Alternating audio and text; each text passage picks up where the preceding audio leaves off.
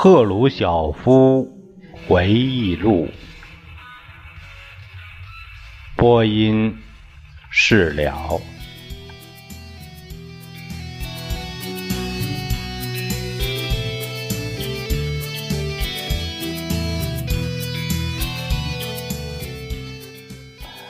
斯大林、李可夫和布哈林发言支持中央委员会路线。也就是斯大林路线，一边是中央委员会的路线，另一边是反对派，在两者之间，中间道路是没有的。说一点关于布哈林的事，他深受尊敬，很得人望。一九一九年，我在红军中服役的时候，曾见过他，听过他的讲话。作为我们部队基层党组织的书记，我曾被邀参加库尔斯克省党的积极分子会议。布哈林在那次会上发表过一次讲话，每一个人都非常喜欢他，而我就完全是着迷了。他有一种感人的个性和强烈的民主精神。我后来遇到过一些曾和他。一道工作过的同志，莫斯科的淳朴的进步的共产党员，他们的政治水平大致和我一样。他们告诉我，布哈林同他们住在一个宿舍里，在食堂里他们同桌吃饭的情景，这给我极其深刻的印象。布哈林也是《真理报》的编辑，他是党的主要的理论家。列宁谈到他的时候，总是亲切地称他是我们的布哈尔契克。根据列宁的指示，他写了《共产主义 ABC》。每个人、每个入党的人都通过学习布哈林的著作来学习马克思列宁主义科学。总之，他在党内。是深受爱戴的。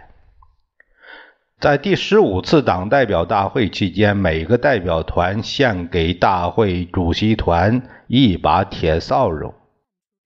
大会主席团主席李可夫发表了讲话，他说：“我把这铁扫帚献给斯大林同志，呃，他就可以扫除我们的敌人。”会场上爆发了一阵欢呼声和笑声。李可夫自己也微笑了一下，然后也大笑起来。他显然相信斯大林为了党的利益，很聪明的用这把扫帚来清除反党分子和反对总路线的人。李可夫却万万没有想到，他自己也被他在一九二七年亲手交给斯大林的这把铁扫帚扫了出去。呃，下面有对李可夫有一个备注，有个解，有个注解。他说，李可夫是继列宁任苏联总理，布哈林是党的伟大的知识分子，列宁所敬爱的朋友。他们两人曾帮助斯大林击败了季诺维耶夫和加米涅夫。不久，他们自己也被指控为右倾反对派。他们在一九三八年最著名的第三次大叛国案件中受审被枪决。这就是李可夫。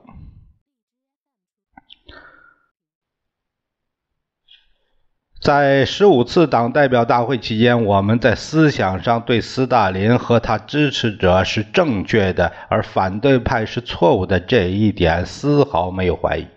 我现在仍然认为斯大林的思想观点基本上是正确的。我们认识到对反动派的残酷斗争是不可避免的。我们用伐木工人的一句话来证明当时发生的事情是正确的：砍倒树林，木屑飞扬。归根到底，斯大林取得党的领导地位并不是偶然的。党支持他反对像托洛茨基分子、基诺维耶夫分子这样强大的对手，后来又支持他反对希尔佐夫和洛米泽纳纳泽左右倾集团，也不是偶然的。这个希尔佐夫啊，是政治局的候补委员，俄罗斯加盟共和国总理。还有那个洛米纳泽，他是斯大林最亲密的朋友之一。两个人都曾经先后帮助斯大林反对托洛茨基，又帮助斯大林反对布哈林。三十年代初期，他们反过来积极反对斯大林，公开要求撤去他总党的总书记的职务。他们被捕入狱。在审理布哈林案件中，他们被控为共谋者，他们的真正归宿从未被透露过。赫鲁晓夫的奇怪的左右倾集团的提法，显然受到1938年对布哈林等审判的影响，因为官方称该案为右派分子和托洛茨基分子反苏集团案件。呃，斯大林他继续说：“他说，斯大林是个有力的人物。”他为动员全党的力量建设我们的工业和农业，加强我们的军队，做出了巨大的贡献。在革命早期，斯大林的名字并不十分广泛的在群众所知，这一点是不可忽视的。而他在一个很短时期内获得了很大的成就，把党和人民团结在他的周围。一九二八年，卡冈诺维奇叫我到哈尔科夫。哈尔科夫当时是乌克兰的首府，到那儿去，并且提出让我担任乌克兰党中央委员会组织部的部长。卡冈诺维奇说，当时设在哈尔科夫的乌克兰中央委员会里边的工人成分很少，他要把我从斯大林诺，也就是尤索夫卡调去。以便加强党组织里工人代表的成分，我不愿意接受这个职务。我已经和哈尔科夫的组织有过很多接触，知道这个组织内有很多不可靠的人。我相信，我如果接受这项工作，我会遇到麻烦。哈尔科夫的人们对尤索夫卡组织有嫉妒的倾向。这也不是没有理由的。我们是矿工和精工，我们是真正的无产阶级，是社会中中间和党的基石。因此，我告诉卡冈诺维奇，我认为您想增加委员中央委员会机构中工人成分的做法是正确的，但是我不想离开斯大林诺。我在那里感到得心得心应手。我知道斯大林诺组织的工作方法和工作人员。我对哈尔科夫这里的机构完全不熟悉。我怀疑我是否能适应中央委员会组织部的工作。那么，卡冈诺维奇说：“假如你这样看，我想中央委员会没有你也行。如果你坚决反对。”就不必把你从斯大林诺调来。我回家后又考虑，重新考虑卡冈诺维奇的建议。我反复思考了我和卡冈诺维奇过去的关系，以及和他共事的前途。卡冈诺维奇非常喜欢我。在二月革命初期，我们在尤索夫卡一次会议见了面。我以鲁钦科夫矿区工人代表的身份参加了那次会议。第一两个星期以后，我们又见了面。那时候我不知道他叫卡格诺维奇，只知道他叫日洛维奇。我百分之百的相信他，呃，尊敬他。我知道他在哈尔科夫需要所得到的一切助手。他并不是了不起的行政工作人员，更谈不上是真正的领袖。卡冈诺维奇在乌克兰集体领导中的地位是不稳固的，他和中央委员会其他领导成员的关系至少是复杂的。经集体领导中的那些老家伙总是企图降低他的威信。彼得罗维彼得罗夫斯基不支持他，呃，丘巴尔也不支持他。一般说来。第聂波罗比多罗夫斯克地区的那班人反对他。卡冈诺维奇十分依靠顿巴斯地区，特别是尤索夫卡组织对他的支持。另外，还有一些事使我认真的考虑，还是到哈尔科夫去。人们开始对尤索夫卡党书记。斯托罗加诺夫失去信心，他们开始来找我，而不是去找他。那多少是因为从小就生长在尤索夫卡。我父亲在尤索夫卡南边四俄里，那个叫乌斯品斯克矿井里工作过，而我就在包械工厂学金属装配工。有一大伙儿从小就认识的朋友。当人们不去找斯托罗加诺夫来找我，我和他的关系就变得越来越紧张了。因为我名义上是他的副手，顺便提一下，后来他被处决了。可怜的家伙，他实在不应该被枪毙。无论如何，为了避免和斯托罗加斯托罗加诺夫发生冲突，我想在我们之间。关系进一步恶化以前，最好离开尤索夫卡。我把所有这些仔细的权衡之后，决定还是接受卡冈诺维奇的建议。我告诉卡冈诺维奇，我改变了主意，同意调到哈尔科夫，但是有一个条件：只要有一一有机会，呃，就派我到别处去，啊，只要是工业地区，什么地方都行。我在种田方面没有什么经验，在农业地区我就成为外行了。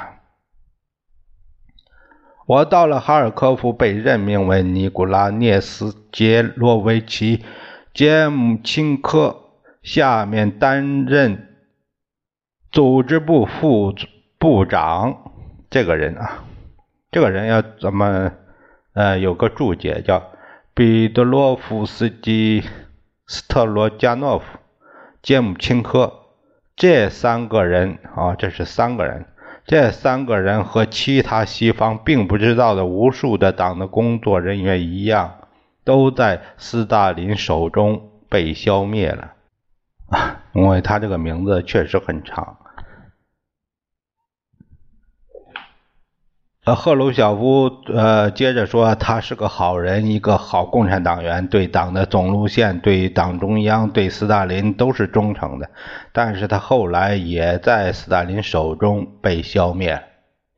正如我想料想到的，在哈尔科夫的工作是最不愉快的。只是些文牍工作。我是个粗俗的人，一个好活动的人，一个矿工。我做惯了金工和化工，我的体质决定我不能做文牍工作。这种工作和我完全无缘。我讨厌通过看一大堆表格和档案来了解现实世界。我在哈哈尔科夫的工作是没有出路的。我感到苦闷，感到上当了。我三番两次找到卡冈诺维奇，提醒他曾经答应过我，在其他地方一有机会就把我调离哈尔科夫。后来有一天，他打电话告诉我说：“我在基辅给你找了一个工作，杰夫金科已去那里担任区党书记了。他要求派你去基辅领导组织部。假如你同意这个调动，今天就可以动身。”我毫不犹豫地接受了。这天是个星期天。那天晚上我上了火车，第二天早晨就到了基辅。我从来没有到过基辅。我的家乡尤索科夫，呃，尤索夫卡同基辅相比，那就是一个小村庄。我一到基辅，一直走到第聂伯河岸边，凝视着这条著名的大河，连手提箱的皮箱也没有放下。人们并不认识基辅的党组织是党最可靠的前哨阵地。事实上，这个地区是以乌克兰民族分子的堡垒而声名狼藉。他有这样的名声是罪有应得的。当地的无产阶级力量薄弱而且不稳定，而以乌克兰科学院为中心的知识阶级分子这个阶层和是由一个民族主义分子。格鲁希茨基领导的，他是彼得卢拉的追随者。那彼得卢拉是谁呢？彼得卢拉是最有名的乌克兰的民族主义领导人。他们致力于建立一个独立的乌克兰，而且反对并入新苏联。这个叫彼得卢拉。呃，现在的乌克兰不是不是独立出去了吗？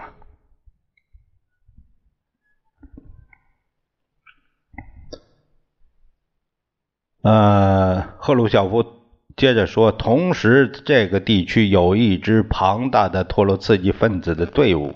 我知道基辅的乌克兰民族主义者一定会把我当做一个不可救药的俄国佬。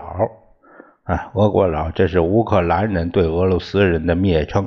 虽然我有这些想法，我必须承认我在基辅的那一年过得很惬意。对那段时间，我有很多愉快的回忆。我发现那里的工作容易做，大家似乎都喜欢我、信任我，我甚至还可以说他们尊重我。我并不是说没有什么困难，呃，绝无那种事。孟什维克。呃，社会的革命党人、乌克兰民族分子和托洛茨基分子都想方设法利用我们在基辅的困难。那里有许多人失业，他们常常打着红旗在大街上示威游行。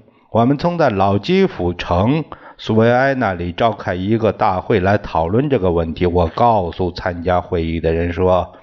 我知道有些地方需要大量工人，我能够很方便的为你们在那里找到工作。他们似乎很高兴。什么地方？在顿巴斯地区。我们宁愿在此地失业，也不到顿巴斯去工作。他们这样说。这使我很生气，因为我就是在顿巴斯生长起来的，我就是在那儿长大的。我十分想念和我一起成长的矿工们。对这些基辅的人来说，顿巴斯是落后的地方。此外，那是个采矿区，而他们对那种工作根本没有学过。啊，这里下面有个注释，他说，在这里和以后章节中，赫鲁晓夫一直拿不定主意：是承认乌克兰民族主义的那种真正力量呢，还是假说他是无足轻重？还有一点就是，科西奥尔是斯大林的政治局的委员，一直担任乌克兰共产党的第一书记。一九三八年被撤职，随即被捕。赫鲁晓夫接替了他在乌克兰的工作。一九二九年，我满了三十五岁，啊，我认识到这是我认真考虑上大学的机会，最后的机会了。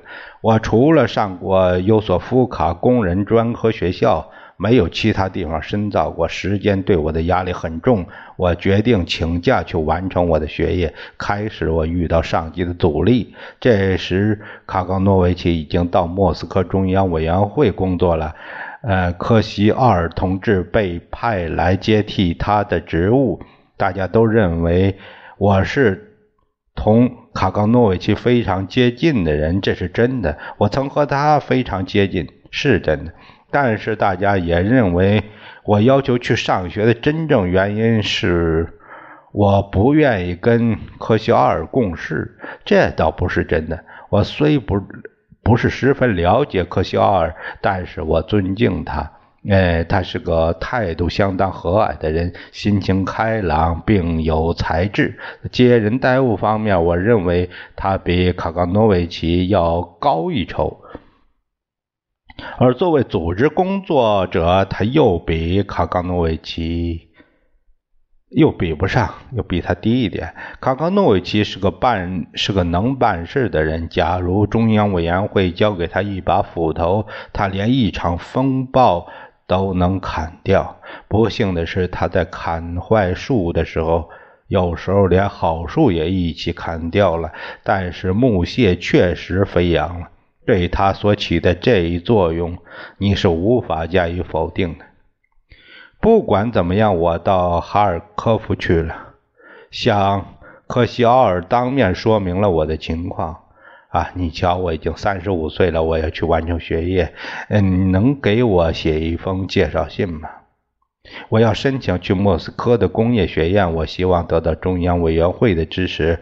我要做一个冶金学家。科西奥尔是十分通情达理的，他听完。听完我表示我的请求，表示个人同意。然而杰姆辛克却很激动，劝我留下来工作。虽然他也能理解一个人想要继续学习的心情。政治局开会研究是否批准我请假。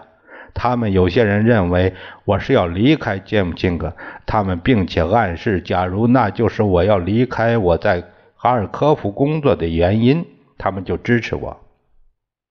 我不得不说服他们，我请求离职与我个人和杰姆钦克的关系毫无联系。我只是想完成学业。在开过几次会以后，政治局最后决定解除我在乌克兰所担任的党的职务，以便我可以进工业学院。不久，我就到莫斯科去了。